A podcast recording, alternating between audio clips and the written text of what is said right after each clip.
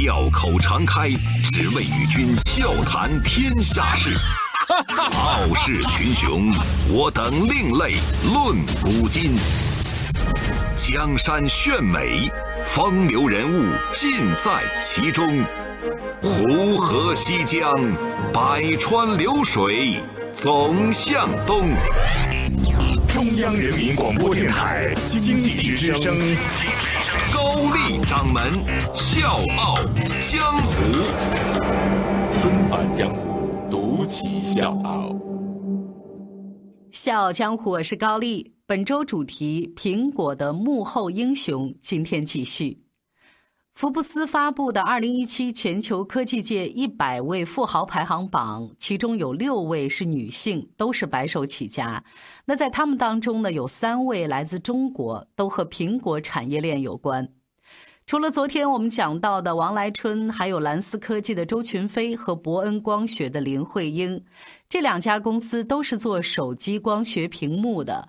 而周群飞和王来春一样，是不折不扣的农民打工妹。所以此刻正在刷微信听我们节目的各位朋友，你可能不知道，你眼前的这块手机屏幕很可能来自他的工厂，因为这世界上每两片手机玻璃就有一片来自他的工厂。一九八五年一个下雨的晚上，一个瘦弱的小姑娘到了陌生的深圳，她费了好大周折才找到她要去的那个地方，那个地方是一个连门牌号都没有的小工厂。这个小女孩就是要独自去那儿打工，也就是这间破工厂成了她踏上事业的第一步。而这个时候，她才刚过十五岁。三十年后，这个女孩敲响了公司上市的大钟。二零一五年十月十九号，二零一五胡润女富豪榜发布，她以五百亿人民币的财富，成为新一届内地女首富。那这几年呢，也一直位居中国白手起家女富豪的榜首。她就是我们本期苹果幕后英雄的主角——蓝思科技董事长周群飞，江湖人称“触屏女王”。纷返江湖，独起笑傲，高丽掌门笑傲江湖，敬请收听。我们要讲周群飞的故事，就必须要说一说他的父亲。周群飞的父亲呢是特别的好学，为了维持一家人的生计，他不停的在学各种各样的手艺活拜过八位师傅，赚钱贴补家用。周群飞回忆说：“我的父亲是一个残疾人，即便是这样，他还要不停的学，更何况我是一个健全的人，在这样的一个家庭，你只有逼着自己去学。”周群飞的同学记得，他们家呢虽然很穷，但是父亲从来没有放弃过以各种形式来教育自己的孩子。家里要养猪，用养一头猪给十块钱的办法来激励小群飞。于是周群飞呢每天起床先割一篓猪草，放学回家之后呢再接着去喂猪。因为家里实在太穷了，小群飞上到初二就不得不退学，跟着父亲远离家乡，去到广东打工维持生计。而十五岁的周群飞呢，特意把打工的第一站选择在了深圳大学附近，这么选呢是方便自己半工半读。七年的打工生涯里，周群飞考取了会计证、电脑操作员证、报关证，还有一张 B 牌驾驶证。更厉害的是，周群飞他自学了丝网印刷工艺，这个技术是没有谁可以教他的。他从一个同事那儿借了一本丝网印刷，就那么天天捧着看。遇到丝印过程当中的疑难问题，他就翻书，边学边做。据说现在行业用的玻璃油墨也是来源于它的配方。行业第一条自动印刷线、烘烤线，还有就是退镀线、CNC 加工的设备，包括工艺，都来自于他和他的团队。那这本书到现在还是蓝思科技的传家宝。书中自有黄金屋，这个事儿周群飞深信不疑。只要在当时当下的环境里能用得上的知识，他只要抓住机会就一定要学。没有条件创造条件也要学，多苦多累撑着都要学。因为他说，知识技能掌握在自己手上，比什么都安心。从十五岁进厂，一路学习，一路打工，到十九岁。彼时，身为一个小主管的周群飞开始不满足委身于这么一个小的企业，工艺简单，学不到新东西，人员少，规模小，锻炼不了管理能力，也增长不了见识。虽然只有十九岁，但是周群飞迫切的想去更广阔的天地，于是他写了辞职信。这老板呢，一看哟，这小姑娘能力突出，好学又上进，哎，这小字儿呢写的还挺漂亮，人才啊！然后这老板呢就不舍得让她走，就居然给周群飞升了职，让他去组建一个全新的部门——丝网印刷部。也是因为这个部门，他学到了行业里面当时最核心的工艺技术——丝网印刷，也了解了工厂的运作体系、人员管理各方面的经验知识，而这些都成为他以后白手起家创业的勇气根本，就是核心技能加全面经验知识等于单打独斗的资本。一年以后，赢了利的工厂呢，想再扩建。那个时候呢，周群飞二十岁，他已经从这个印刷部门的主管变成了统管全厂的负责人，一门心思搞厂子、盖房、布线、消防、备案、报关，每一个环节他都是亲力亲为。只用了三年时间，他就让那个小小的加工厂变成了一家颇具规模的正规工厂。一九九三年三月十八号，周群飞带着他的姐姐、姐夫、哥哥、嫂子三个堂姐妹，八个人在深圳宝安区租了一套三室一厅的农民房，靠两万块钱的启动资金，开始了独立的创业之路。他搞的呢，就是所掌握的核心技能——丝网印刷。但是呢，行有行规，这老虎放出了山，老东家心里自然是不踏实的。然后呢，人就放出话来了，说：“小周啊，你不能抢我的客户啊，不能接外贸单。”那周群飞呢，明知道自己是一家家庭小作坊，我不能接外单，就只能做内销了。在互联网并不普及的当时，除了翻黄页找客户之外，就只能用最土的办法去找米下锅，找那些表壳厂、手表厂，一家一家的去陌生拜访。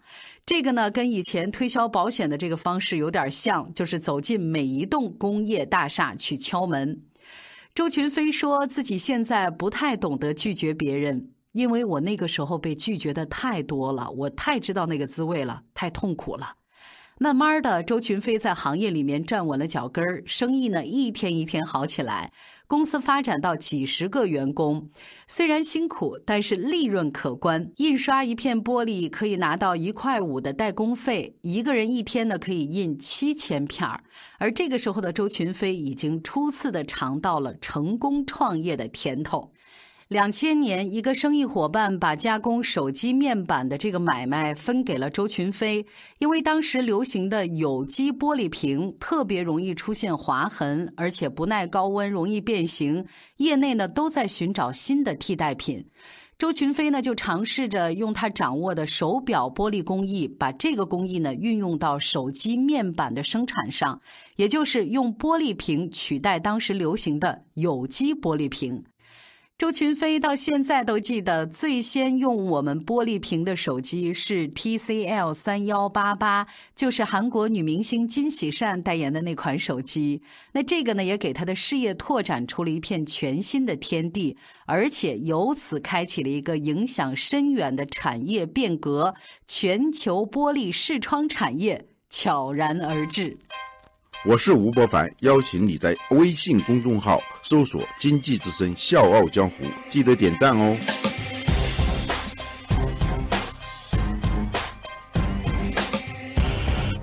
创业十年后的二零零三年，周群飞以技术和设备入股的方式跟别人合伙，在深圳成立了蓝思科技公司，专注手机防护视窗玻璃的研发、生产和销售。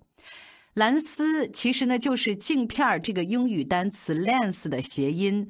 周群飞说，这个名字也成就了我们，因为外国的客商在网上一搜 lens 就会跳出蓝思科技公司，所以这个就是自带流量的一种智慧。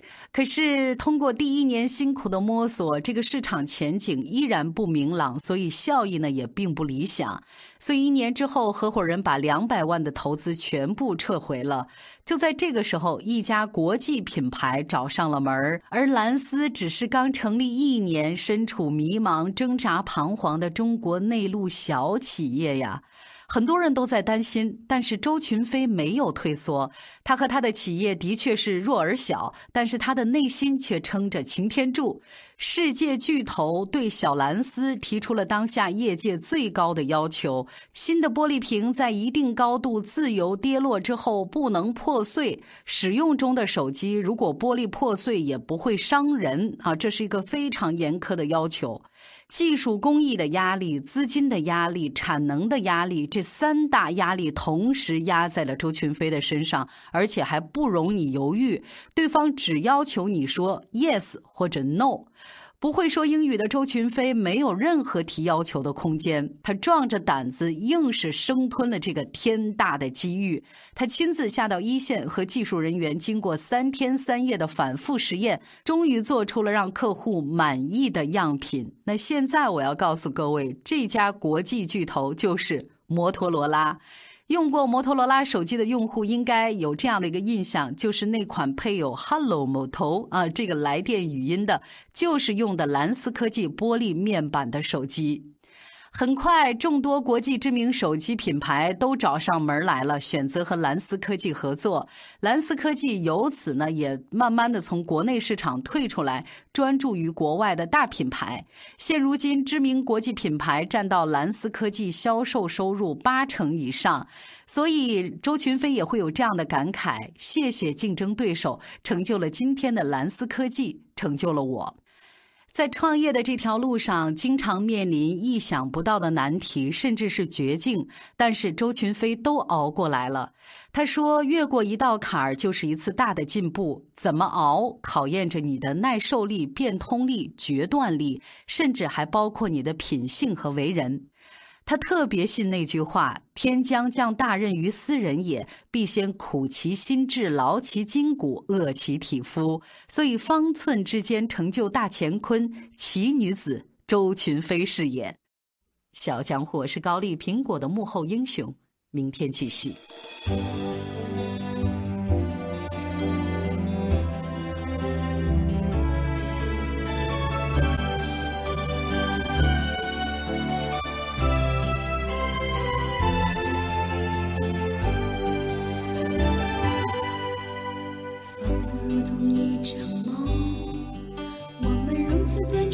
相逢。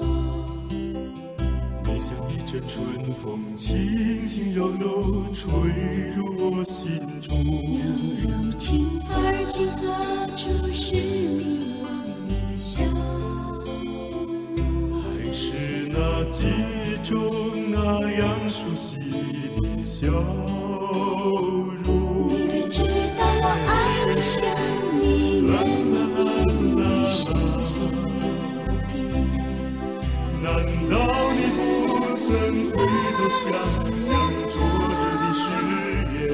就算就算你流年，看风在水中映照你的水仙。别忘别忘了山谷寂寞的角落里，有百合也有春天。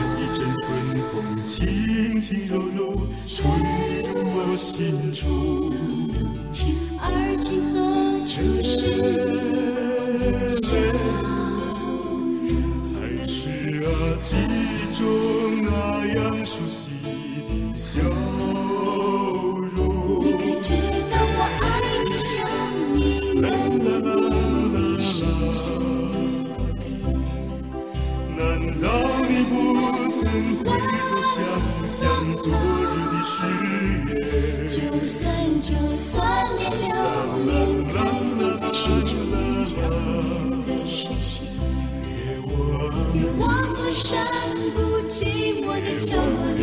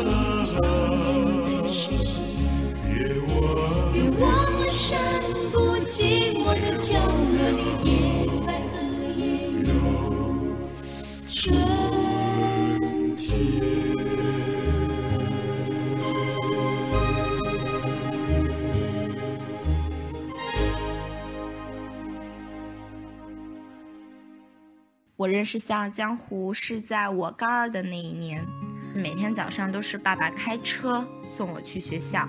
一次偶然的机会，我就调了频道，听到了《笑傲江湖》，觉得《笑傲江湖》里面的内容特别好，声音嗯 特别好听，于是就很喜欢这个节目。然后一次听到高掌门推荐他的微信公众号，我就立马回家搜了你的微信公众号，里面有以前的一些节目，我就会时不时的拿出来看以前的节目，因为作为一个学生，能够通过您的节目去了解一些我不知道的一些事情，特别的充实吧，所以。我很谢谢高掌门，有很多次在写作文的时候突发灵感，然后想到了您的节目，然后我就会把它写下来，而且还会得高分。很感谢你陪了我两年，希望你继续将这个节目继续办下去。嗯，我呢会继续支持您，高掌门加油！我们都是好孩子，异想天开的孩子，相信爱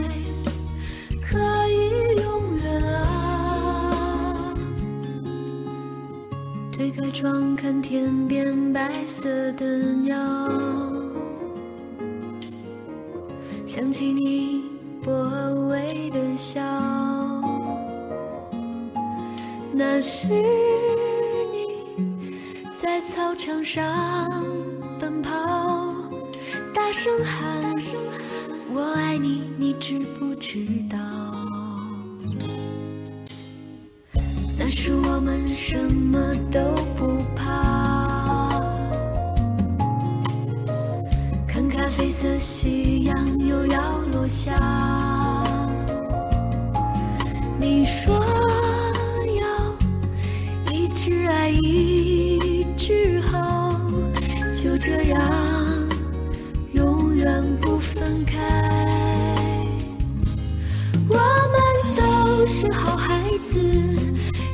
像天开的孩子，相信爱可以永远啊。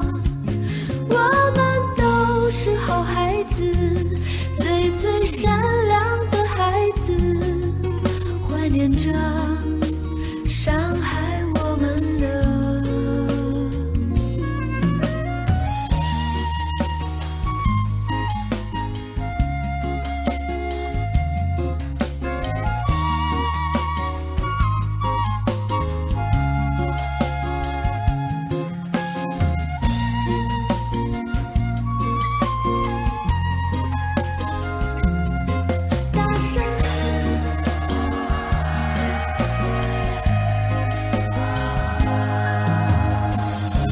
那时我们什么都不怕，看咖啡色系